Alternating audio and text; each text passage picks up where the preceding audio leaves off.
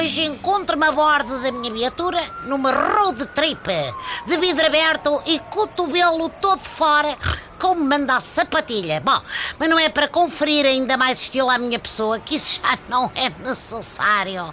Naturalmente, é para apanhar vitamina D diretamente da fonte, que é o sol.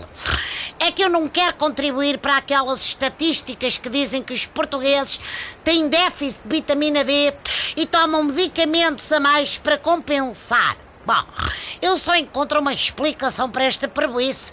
Assim que as pessoas ouvem falar em exposição solar, ficam com medo de pagar mais em mim e metem-se para dentro. Oh, amigo, desculpe, depressa, siga-me aquele comboio. Qual é? Aquele que vai apanhar de gente? Porque há mais uma greve, não me diga? Ou aquele todo pimpão que vai subir o Douro à antiga? É aquele comboio presidencial que vai carregadinho de chefes de cozinha famosos. Amiga, aquele comboio é uma pipa de massa, man. Sai-lhe mais barato tirar o passo e levar um tupperware com cabidela de casa. O meu objetivo é outro. Tenho esperança que um dos cozinheiros 5 estrelas seja o Lubomir Stranizik.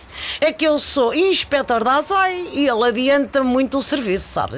Pois eu já reparei que os pesadelos do Lubomir Coiso são os sonhos da ASAI. É cada tiro, cada mel, pá. Ou melhor, cada programa, cada restaurante fechado.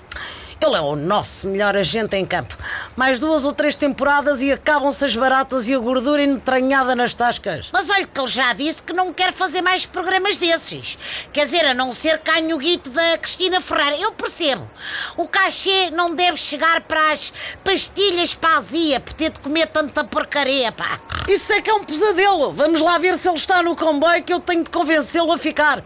Eu já não tinha férias há anos e desde que ele apareceu só tenho de ir uma vez por semana ao escritório assinar a papelada.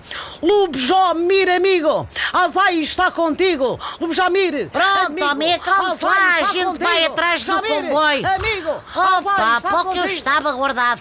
Até amanhã, pessoal.